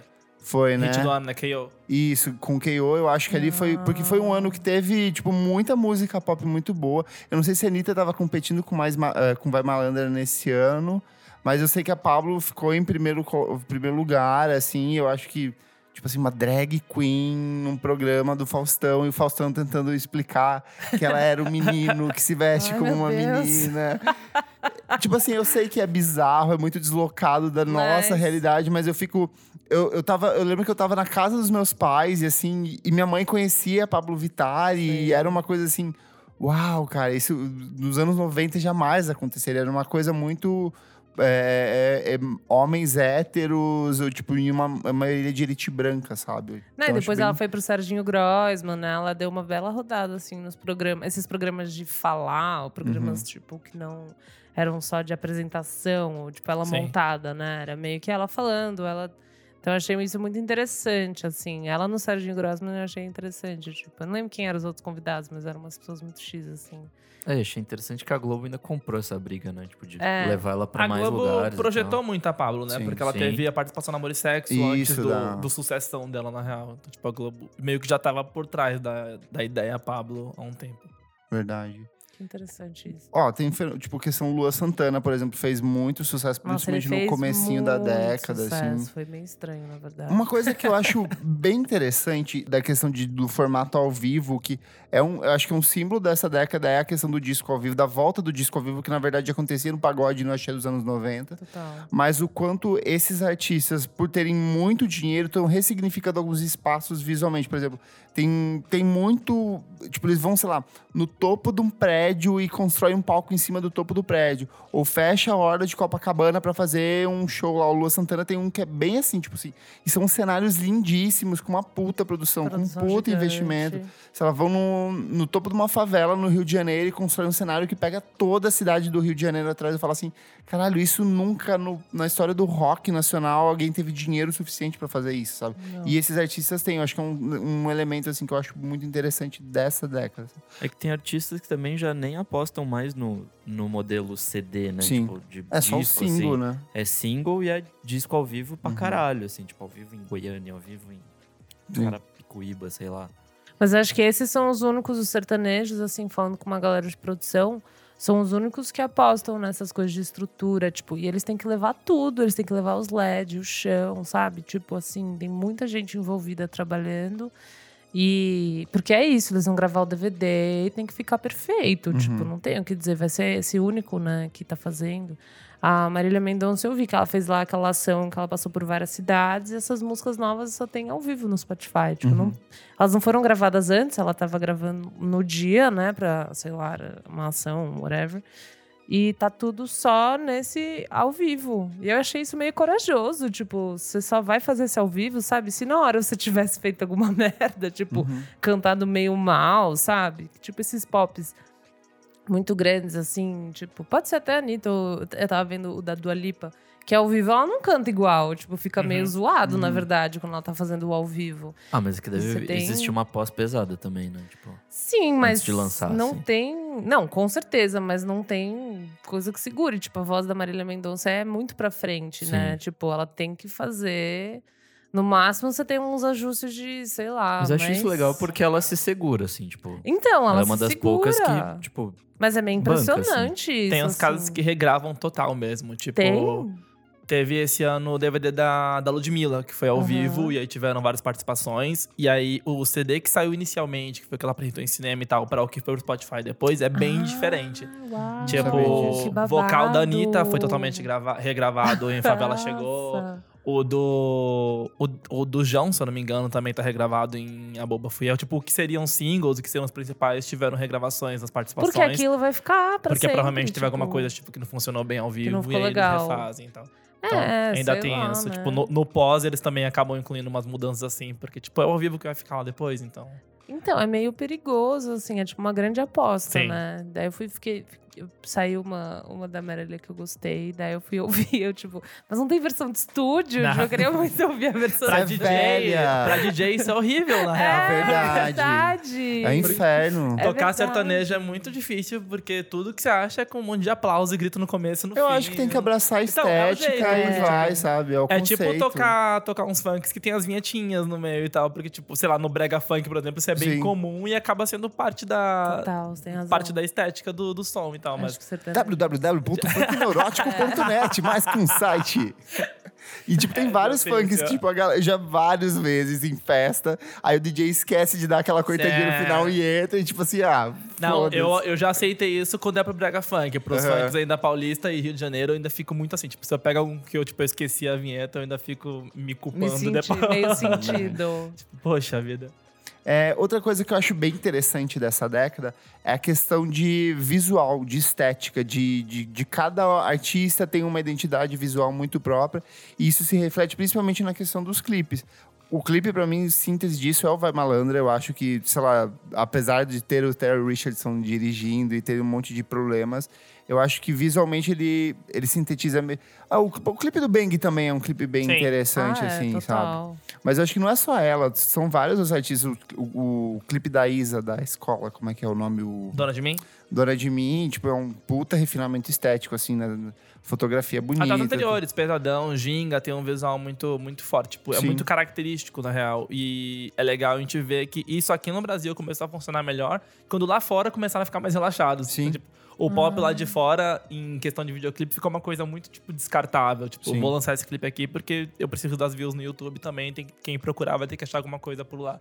E aqui não, aqui começaram, tipo, a gente percebe que a galera começou a investir mais. E também rola um lance de terem diretores específicos que começam, tipo, a se destacar com os trabalhos legais. Uhum. Então, tipo, tem os primos que trabalharam bastante com a Pablo, tem o Felipe Sassi, que fez Sim. aquela, aquela historinha com a Isa, com a Glória Groove, Fez com a com Vanessa todo Camargo, mundo, né? Clark e tal. Então, tem alguns diretores específicos que vão se destacando por trabalharem com artistas específicos e que vão criando, ajudando a criar essa identidade visual pra cada um. o próprio Condzilla fazendo ah, é várias coisas Aí de um, funk. Verdade. um, Tipo, um grande fenômeno é também. gigante, assim. E ajudou a, a alavancar muita gente nesse Sim. processo. Tipo, E continua, né? sim. Condzilla é legal que eles chegam a criar essa estética, tipo, ao ponto do próprio Conde não dirigir mais, né? Tipo, ele criou o visual e aí, tipo, tem uma empresa de É tipo pessoas o que agora só criam, disco, que, né? só criam o que ele já fez. Então, tipo, só re... continuam essa ideia que ele, que ele desenvolveu. É que eu acho legal dessa questão da estética, é porque para além do material que vai pro YouTube, isso se desdobra em peça de Instagram, em peça de anúncio no, no Spotify, em peça de pro Facebook, peça pro show, peça pro envelopamento de metrô, que a gente tem bastante aqui em São Paulo. Então, tipo, é um pensamento cada vez mais amplo disso, né? Não, e no MC Bin Laden, então, você tinha a questão do cabelo, né? Do jeito que você descolora o seu cabelo, você tem que pensar numa coisa diferente, Sim. que vai ser. Vai bater o olho e vai ser a primeira coisa, assim, que você vai, sei lá, chocar, ou achar engraçado, ou achar legal. Daí o MC Brinquedo também, que ele pintou. Eu nem lembro como ele pintou Uhum. o cabelo, mas sei lá. É visual chavoso. Chavoso, é. Mas é que eram cores muito específicas, né? Azul e, Tipo, ro- e roxo dele. É. Azul, e rosa. roxo, azul e rosa. Era, do MC Brinquedo era, Brinquedo, era né? dividido. Eu não sei se alguém faz mais isso, tipo, pintar o cabelo. Faz, de um miga, jeito. faz. É só ver aqueles, ah, tipo, o vídeo lá do Eu Sou Rolezeira, sabe? Esses tipo, os encontrinhos que tem, tipo, na, no Ibirapuera. É uma coisa que reflete muito no- na forma de consumir, e de vestir, de, enfim, de, de ser, né? E com funk no Paulista, recentemente teve o lance do corte blindado lá também. Ah, que era é, Verdade, do Ariel, é. Verdade, Verdade. Verdade, isso era muito legal. Eu só queria que a gente fizesse aqui um, um exercício de tentar prever o que, que vai sobreviver ou não daqui, Daqui pra pra frente. frente. Ai, difícil. Eu continuo acreditando na Pablo e no fenômeno drag. Eu acho que estão surgindo outras, tipo, tem aquela Mia Bad Girl que vai pra uma outra vibe mais quase pra PC Music, Sim, sim, total. pop bem estilizado. Eu acho que o fenômeno drag é uma coisa que vai se manter ainda, até porque RuPaul's Drag Race continua dando uma audiência muito grande lá fora, aqui as drags continuam vindo. Tem uma geração, tipo, muito nova de crianças consumindo isso, tipo, que gostam como para além da questão sexual, de uma coisa de, de estética, de estilo, então eu acho que é uma coisa que vai prevalecer tranquilo, assim. Não, eu acho que o sertanejo vai ficar um tempo ainda, sabia? Não sei, eu acho É, que tá ele vai desde se... os anos 90, se for pensar. É, né? 80. Estãozinho Anos 70, Chororó. Estãozinho Chororó é, É verdade. 70, gente. Foi só desenrolar do desenrolar do desenrolar. Eu acho que tem muita mistura pra fazer ainda, que já fizeram um pouco, mas eu acho que dá pra ser muito mais, assim. Tipo, agora a gente tá numa fase meio, sei lá, o feminejo, uma coisa meio do corno, né? Sei lá. Eu acho que vai se desenrolando um pouco as temáticas. E vai um tempão aí ainda, eu acho. Eu acho que a questão do trap agora e dessa usa do É. a voz carregada de autotune, que já virou piada para pelo uso exagerado de alguns artistas aqui no Brasil. Mas eu acho que é uma, o trap vai, eu acho que é cada vez mais, pelo menos pelos próximos cinco anos, eu É que acredito a cena, a cena do trap de hoje me lembra muito, mais em relação ao público, eu digo, tipo, comportamento de público, o que foi, tipo, o rock colorido, sabe? Sim. Que é muito uma Ah, galera que muito nova e Uhum. completamente É tipo, ligada à isso. É internet. verdade. e que, tipo, eles estão consumindo, que é um negócio muito grande. Tipo, você pega um Matuê, um Rafa Moreira da vida, tipo, são os números gigantes, mas que a gente não vê, tipo, fora da Aham. internet, a gente Sim. não encontra essa galera, a gente não encontra esse tipo de som. Então, acho que me lembra muito esse, o que foi esse circuito colorido nesse sentido. Tipo, é um negócio que já tá muito Uhum. grande, mas que o que falta pra bombar é, sei lá, tipo, uma matéria no Fantástico falando, Sim. tipo, conheçam os artistas do trap music brasileiro. Que é o que a gente falou no, no Ah. programa do Lola, que a gente falou assim, tipo, o Travis Scott vai ser uma audiência muito jovem que vai ver. Porque é uma Sim. galera que, de fato, a gente não se relaciona, mas que consome muito esse tipo Sim. de música. né? E você, o que, que você acha que vai ser um fenômeno? Eu não sei, eu, eu- eu, na verdade mais espero que mais coisas como do Da Beat venham por aí, desse pop brincando mais com a música pop, mas ao mesmo tempo pegando muita coisa brasileira, referência principalmente à música nordestina e tal. Uhum. Apesar de que ela já fez um monte de coisa que não tem nada. a Eu ver. acho que do Da Beat não. Eu tenho muito medo do próximo disco, assim. Se é que vai existir um próximo Você acha disco. que ela não vai crescer? Ah, eu não sei, eu já senti que desgastou, sabe? Entendi. A não ser que ela venha com um disco novo, Fudido. muito fudido, muito surpreendente. Mas aí eu acho que é meio que correr atrás. Espero estar errado, mas eu acho que ela tá. Todas as músicas que ela lançou depois, nenhuma assim é tão icônica quanto as músicas que estão no CD. Eu acho que é um disco de pop, um pop perfeito, assim, saca? Então me preocupa. no, no futuro o que, que ela vai lançar. Não, mas o que eu digo é que eu espero que mais pessoas como ela surjam, Entendi, e não entendi. só ela, Ela. tenha a sua sobrevida. Concordo, concordo. Eu acho que também vai ter muita coisa que a gente nem consegue Não. prever agora e que de repente vira um fenômeno absurdo, assim. Você, Tintal, o que, que você acha? Acho que as drags continuam também, mas eu. Como foi um mercado que tipo, teve um boom muito grande, acho que ainda rola essa enxugada pra, pra entender até onde, tipo, o que que é música consumível, o que foi só viral, o que tipo, foi um negócio que tipo, funcionou pra te brincar aqui, mas que não vamos escutar a longo prazo. E que mais pra frente fica um lance mais de separar menos também, tipo, entender menos como música drag, música Uhum. LGBT, mas tipo, só como música, que é um negócio que a galera groove bate muito na tecla, por Sim. exemplo, tipo. Ela reclama muito que elogiam ela como, tipo, a melhor drag. Tipo, não quero Pode ser a melhor drag, eu quero ser a melhor artista. Então, Uhum. de começar, tipo, a misturar um pouco mais. E também boto fé nisso dos sons nordestes, até, eh, nordeste, até porque, tipo, fora o hype da Duda, a gente teve aí uma atenção muito grande pra uns sons, tipo, Baquechu do Blues, teve... A Bahia voltou com Baiana tudo nessa System, década, é tem, verdade. tipo, então tem muita coisa, tem muita gente olhando pra lá, a Tocha, tem, Uhum. tem muitos sons de lá que estão pagode romântico tá voltando. pra cá com tudo. Então eu acho que isso ainda tem muito que explorar, porque é um negócio que tem bastante gente olhando, mas ao me- ao mesmo tempo que tem muita gente olhando, estão olhando pra coisas muito específicas. Uhum. Então, tipo, dá pra explorar mais e dá pra tirar muita coisa dali. Deixa a Anitta chegar lá, que ela vai se apropriar de tudo e aí todo mundo vai Me conhecer. veja um quilinho desses, 500 gramas desse aqui. Uma coisa que eu acho que eu, que- eu queria muito ter coisas, por exemplo, assim, música do Maceió, música do Amapá, sabe? Essas, tipo, regiões do. Brasil Sim. que nu- nunca chegam até aqui, sabe? Mato Grosso ou Mato Grosso, ah, que daí vem mais sertanejo, né? Mas, sei lá, algum ritmo muito regional que, que, que nunca repegou. Eu queria muito que viesse uma coisa assim, tipo, totalmente nova, futurista Seria pra nós, ótimo. sabe? Mas é, tá na conta da internet. A internet que vai fazer isso, Verdade. querendo ou não. Porque, tipo, em algum momento vai aparecer, igual, tipo, apareceu a Loma com brega Sim. lá no comecinho, sabe? Tipo, em algum momento vai aparecer alguma coisa que todo mundo vai achar estranho e vai gostar, porque é diferente. Nossa, é verdade, TV Loma, né? Também por aí. Eu fiz a perguntinha lá no nosso Instagram.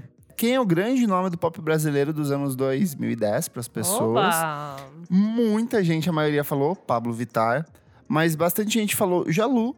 E concordo com ele, eu acho um nome bem interessante dessa década. Tanto ele quanto a MC Tá vieram com um som muito próprio. É que eles são quase no final já, né? É. É que, o é, Jalu, é que o Jalu tá desde o começo da década. Ele só foi lançar o primeiro É. disco em 2015, mas eu lembro de escrever sobre ele em 2011. Mas acho que ele tá desde 2009 Com fazendo remixes, né, coisa. ele é, fazia. ele fazia muita versão pra música gringa, assim. Falaram a Neira. O Pulp Underline Sci-Fi falou protagonismo LGBT. Boa. Interessante. O Bruno Bari falou Rubel. Rubel. tipo, Não sei. tentei entender. Tentei entender.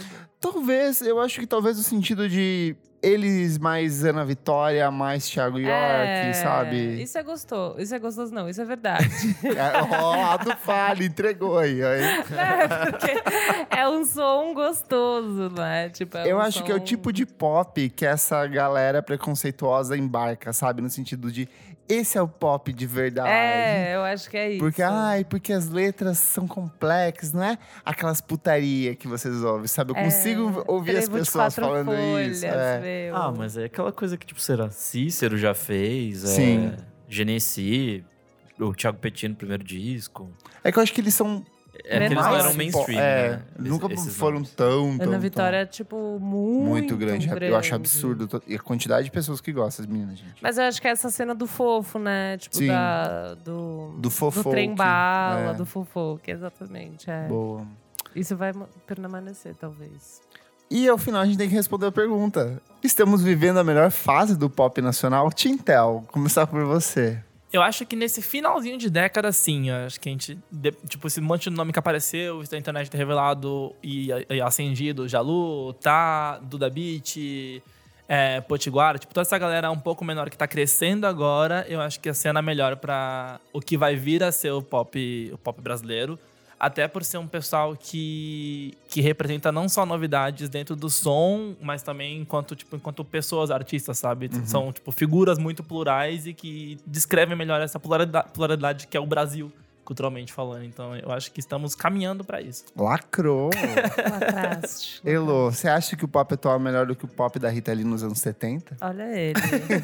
Que é eu acho que com certeza ele é mais inclusivo, tipo, é mais democrático, Uhum. sabe? Eu acho que melhor é foda, né? Não existe isso. Não existe Não tem isso. como. Mas eu acho que se ele é mais democrático, e talvez ele seja mais legal. Uhum. Mas assim, tem várias coisas dos anos 90 que eu gosto, tipo axé, eu achava um, um movimento muito legal e muito foda. Não sei se todo mundo concorda, mas eu acho muito legal. Então, eu não sei. Tem alguns movimentos anteriores que eu gosto muito, mas eu acho que esse talvez seja mais democrático. Então, a gente pode falar que talvez seja mais legal.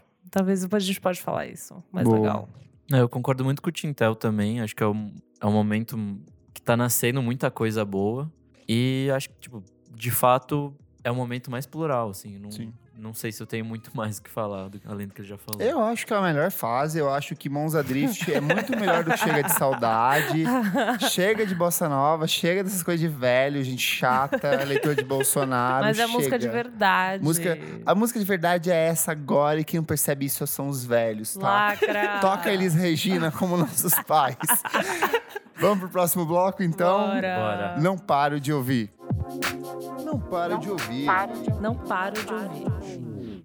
Segundo bloco do programa, não paro de ouvir. Elo, o que, que é esse bloco? Nesse bloco a gente dá recomendações de músicas recentes que a gente não para de ouvir. Na última semana, última duas, alguma coisa assim. Boa. Vamos começar por você, Tintel, nosso convidado. Já Ok. sei o que, que você vai recomendar. Nem sabe. Ah, Aqueles. Não, mas a minha. O que eu não paro de ouvir agora, eu tô completamente viciado, é no novo trabalho da Glória Groove. hum, Ela lançou hoje o clipe pra Sedanapo, que é o novo single do, do EP Alegoria. E esse EP é mais, mais uma vez ela fazendo um 360 por tudo que ela faz. Então ela canta, ela compõe, ela faz rap. E aí ela trabalha, tem, tem um reggae, tem, tem tipo um, umas levado, mais levado pro hip hop, tem um funkzinho. Então é um EP, então cinco, cinco faixas. E ela faz de tudo nesse EP. Tipo, ela se desdobra e consegue entregar um trabalho muito completo. Então versátil. a minha, eu não paro de ouvir o EP Alegoria da Glória Groove com destaque pra faixa Sedanapo. Boa. Você não vai falar da Tinashe? Não. Como não? você vem aqui, você tem que falar da Tinashe. Alimentá-la de novo. Vocês viram que teve a foto dela na cozinha. Sim, a cozinha dela não tem sim, nada, tadinha. coitada. A culpa é minha que eu não tô divulgando bem. Mas sim, Tinashe, Songs for You. Songs for Então, you. Fica aí a dica Você gostou? também. Eu escutei ele bem por cima ainda, não parei pra ouvir com calma. Eu, tô- eu tinha escutado mais os singles, na verdade. Mas o que eu ouvi eu gostei. Sim, a Uhum. Tinashe ela é muito boa, né? Ela é Então, muito boa. Eu gostei que ela trouxe. Não é o Aquarius. Eu acho que Sim. aquilo assim, meu Deus, é RB Perfection, assim, impossível de replicar. Mas ela traz muito da coisa das antigas mixtapes dela. Sim, sim. E esse RB, assim, que é um RB muito de anos 90, meio sujinho. Que é mais a vibe dela, né? Tipo, sem gravadora pressionando. É mais Exato. que ela curte fazer. Sem já. forçar uma Sim. música que não, não. Isso aqui não era ela, sabe? Então, Metendo tipo, ela em tudo quanto é feat. E ela ficou em número um do. No iTunes. No iTunes, né? E a Ariana Grande tá ouvindo e divulgando no Store Ah, também, o que é perfeito, importante. O que eu não tô perfeito. fazendo, a Ariana está. Boa. então vou eu aqui já emendar na da que você falou Tinashe, era Boa. minha também.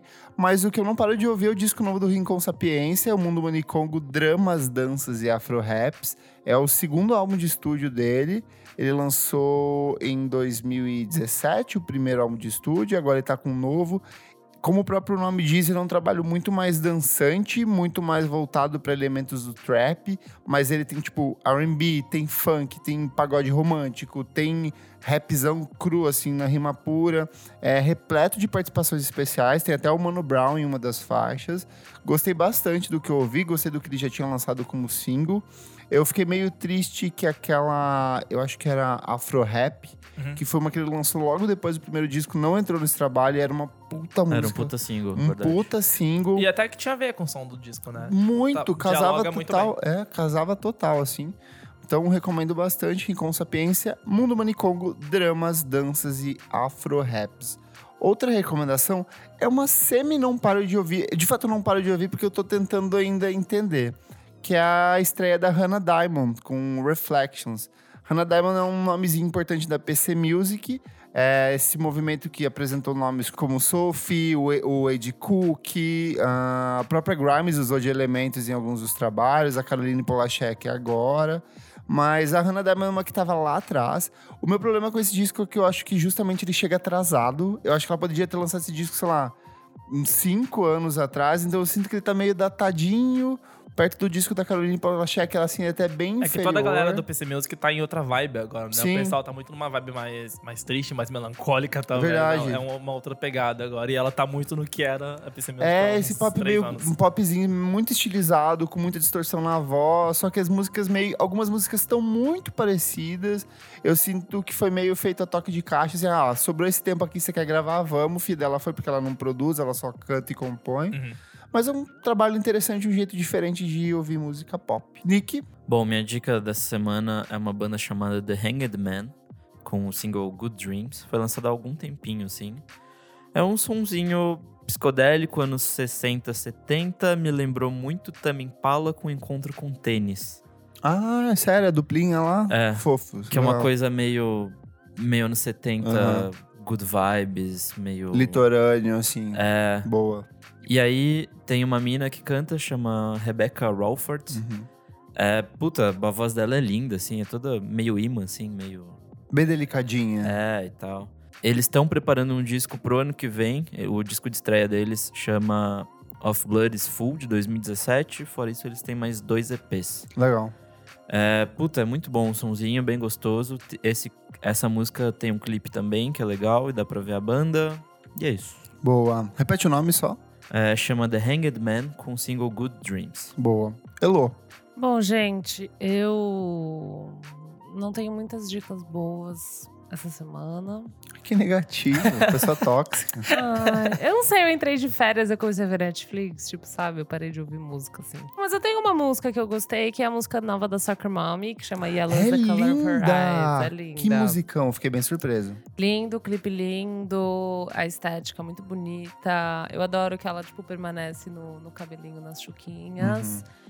É, eu acho que vale ouvir, assim, animada pros próximos trabalhos. Tá bem mais calmo e bem mais fechado o som, Sim. né? Tipo assim. Achei bem diferente do que ela fez no É. disco anterior. É mais, gui- é mais guitarra, assim. Eu não sei, mais. aca- Eu senti que tem mais Mas- acabamento, assim, É. sabe? Tipo, mais camada É na menos música. cru, é. assim, é menos cru. Eu senti uma coisa mais turnover, sabe? Numas guitas mais, tipo, sei lá, mais indies, assim. Uhum.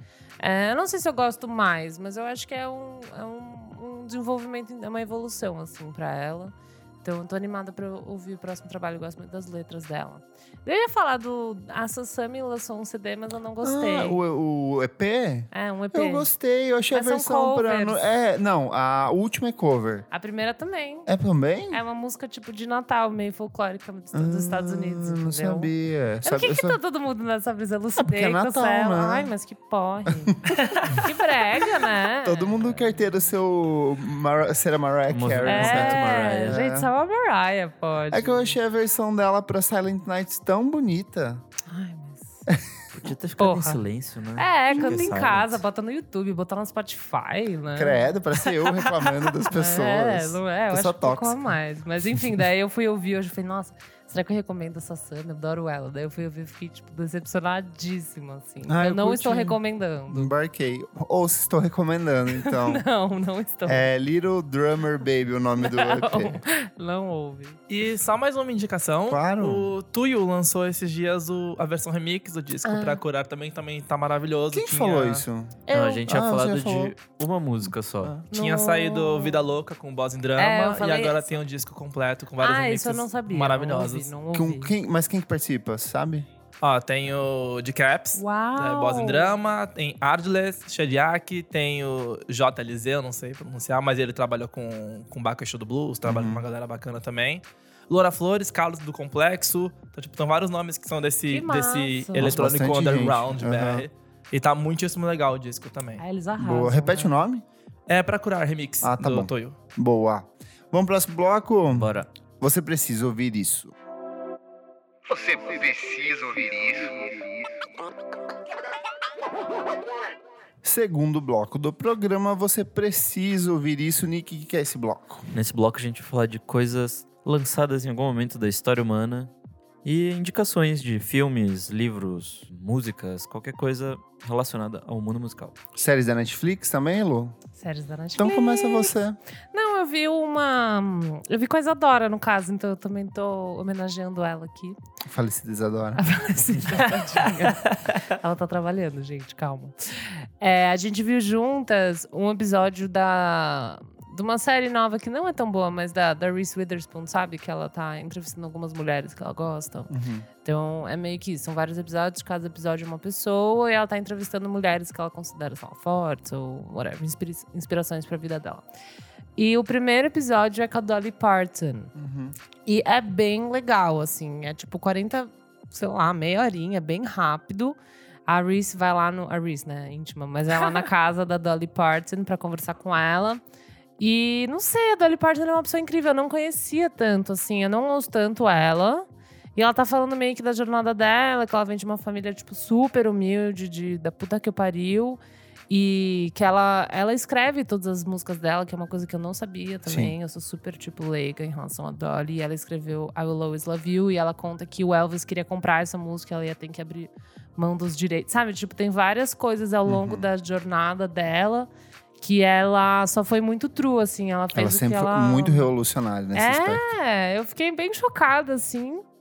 E também tem uma série, eu não vi ainda, mas aí depois disso eu quero ver. Daí já vai já dar uma dica que a Netflix soltou, que são várias mini histórias inspiradas em músicas da Dolly Parton. Então tem uma história, Jolene. Netflix Brasil? É. Não sabia. E daí é isso, assim, é tipo uma série com, vari, com vários episódios. Cada episódio, cada, cada. Não sei como é, não vi ainda. Cada história é inspirada numa música da Dolly Parton. Então, sei lá. É uma dica, tipo, dessa pessoa também, um conceitinho, assim, dessa, da Dolly, porque eu não conhecia tanto, assim, tipo, essa narrativa dela, que ela escreve todas as músicas, que ela é super, assim, uma, uma songwriter pesadona. E eu acho que vale conhecer um pouco.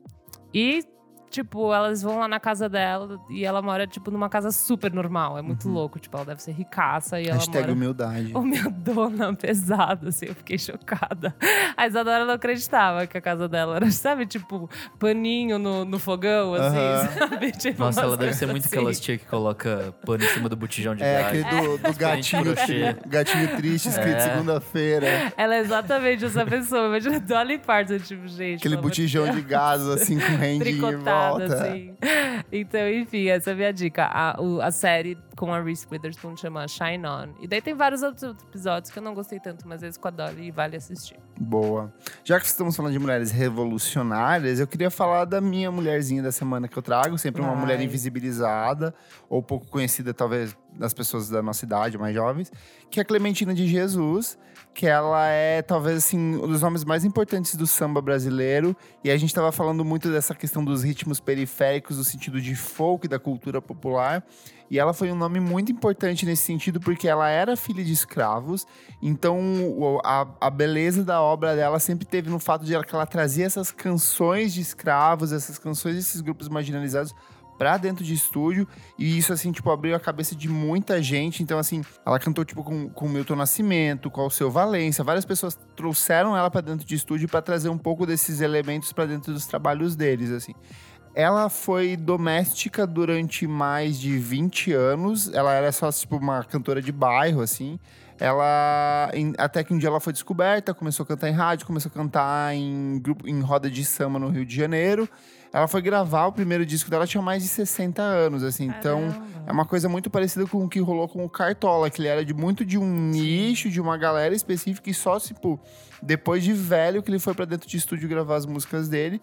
Mas o que eu vou recomendar é um disco dela que se chama Clementine Convidados, de 1979. Eu acho um disco mais acessível pra quem ainda não tá acostumado com esse samba, tipo, mais de raiz mesmo, que não tem essa pegada tão plástica que é desse samba dos anos oi- 80, ali, que foi muito do que o Zeca Pagodinho trouxe. É, esse disco tem participação da Clara Nunes, do João Bosco, do Martinho da Vila e do Adoniran Barbosa. Então, assim, vale não apenas por ela, mas por esses encontros, assim, muito interessante. Minha outra recomendação é que na edição de dois, que a gente falou dos discos de 2009, eu lembrei que a gente falou rapidão do Meriwether Post Pavilion, do Animal Collective, e ele tá completando 10 anos de lançamento. Para celebrar, eles lançaram uma versão ao vivo do disco que se chama Ballet Sleepers. São não é só não é tipo assim todas as músicas do disco, mas músicas que eles tocaram na época do, da turnê do disco. Então tem faixas de 20 minutos de duração com uma aspira muito louca, vale muito a pena ouvir. E eu vou trazer esse conceitinho que é conhecer o Animal Collective, é uma banda que já existe desde o final dos anos 90. E é muito. E como eles têm muita coisa, eles são sempre membros mutáveis, são. O ápice quatro foram principais. quatro, três principais, um que fica meio surge de vez em quando. É, o Geologist tá sempre lá, né? É o, mas tem o Deadkin lá, que é o que mais, tipo, fica saindo sai, e né? Mas o principal é o Avatar e o Panda Bear, né? Que são os dois principais cabeças, eles que começaram o projeto. Mas aí eu montei uma seleção aqui de, tipo, quatro discos e dois EPs pra quem não conhece o Animal Collective. Então começa pelo Meriwether Post Pavilion, porque ele é o disco mais pop da carreira deles. Ouça, sei lá, My Girls, Brother Spot, é uma coisa, tipo, muito fácil de você assimilar a sonoridade.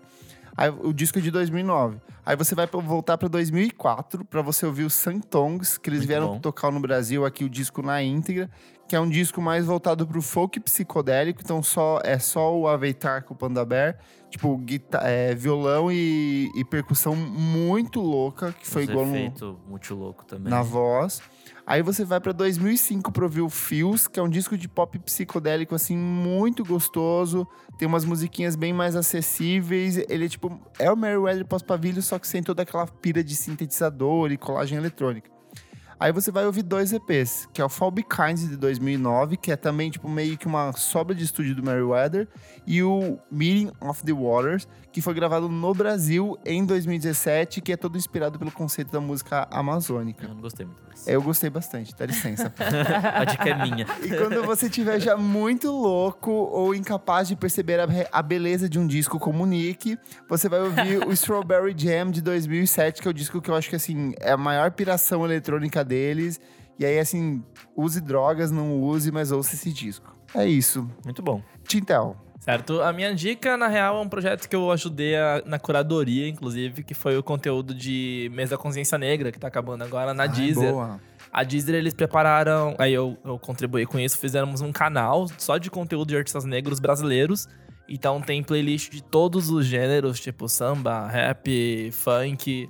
Tem uma lista de, de podcasts produzidos por pessoas negras também. E a parte que pra mim foi a mais legal é que tem uma lista de discos por dia. Então, tipo, todo dia tem um disco de artista negro. Uau. Que é meio que, tipo, essencial que você ouça desde, desde tipo, coisas muito antigas até coisas bem atuais que, que às vezes passam despercebido, tipo, uma, uma MC Tá, por exemplo. Uhum. Então.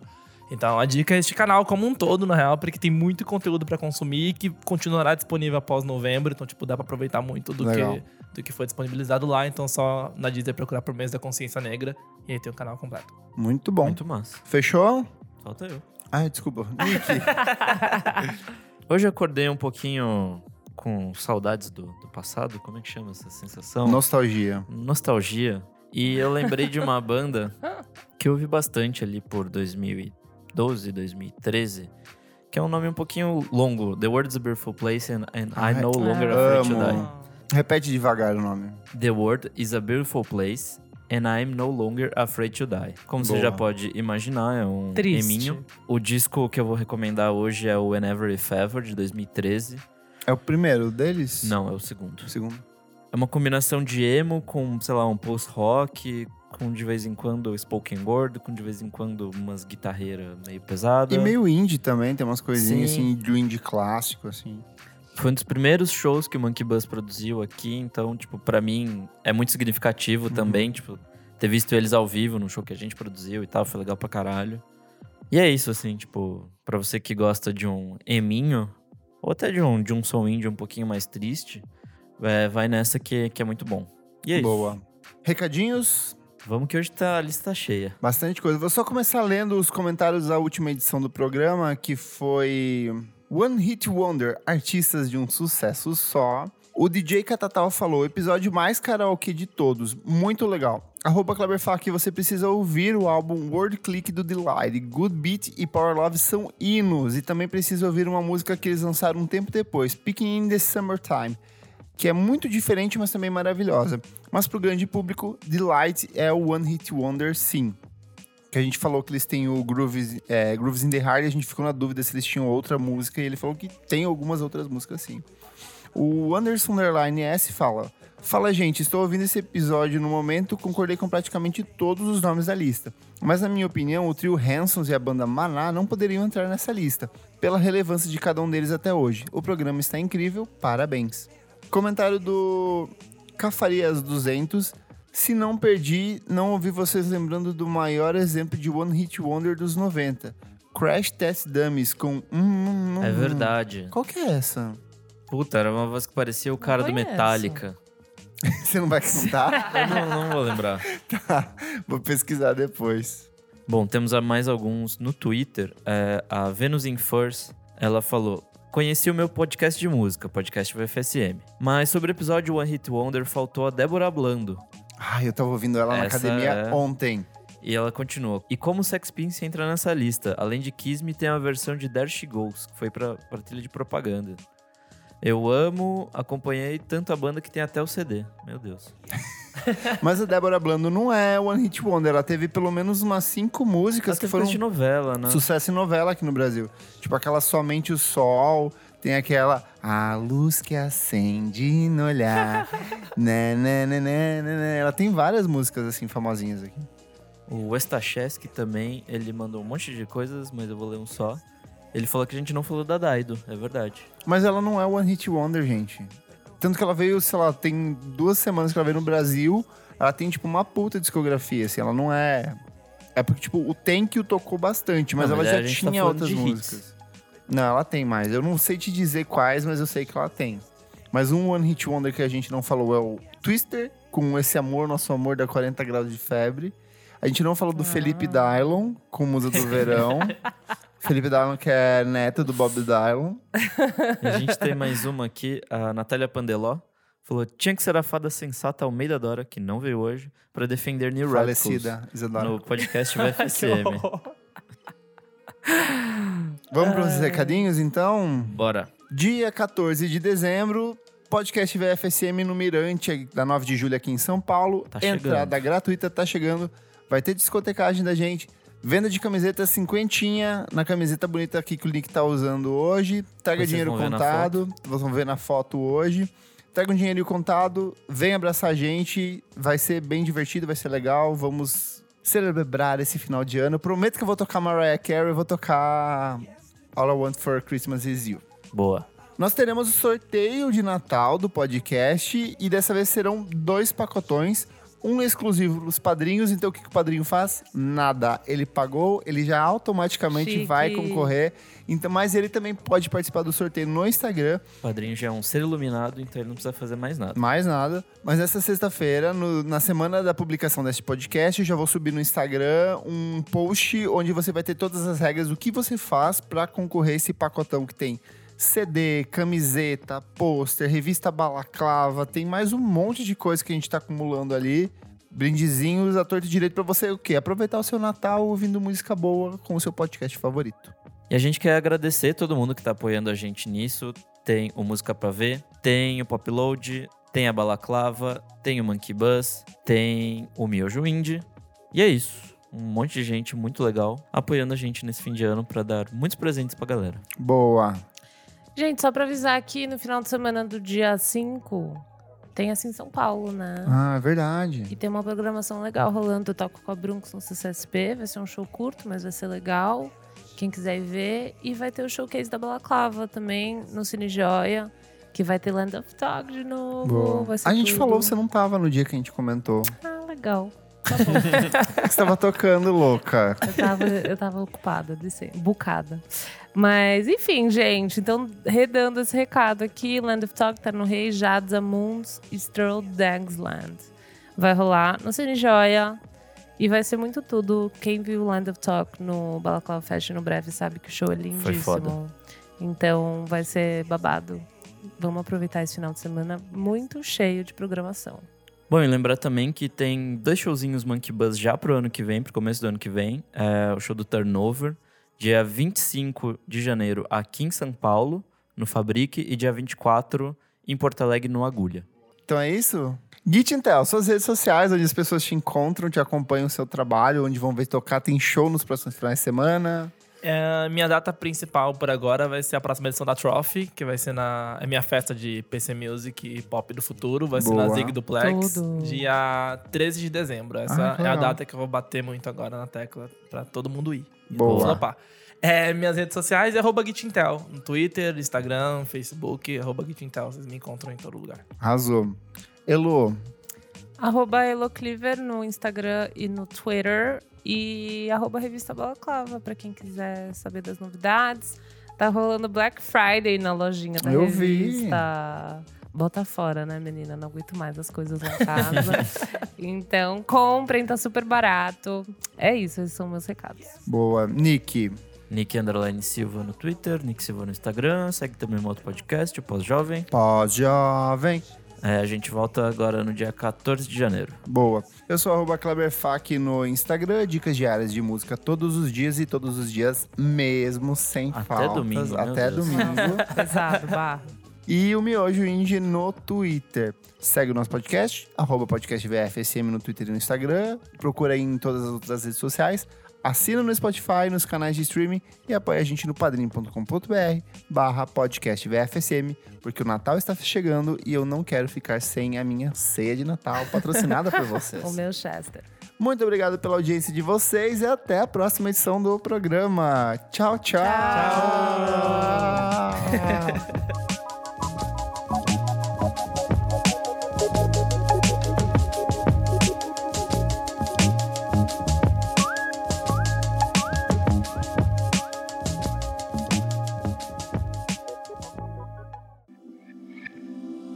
Esse podcast foi editado por Nick Silva.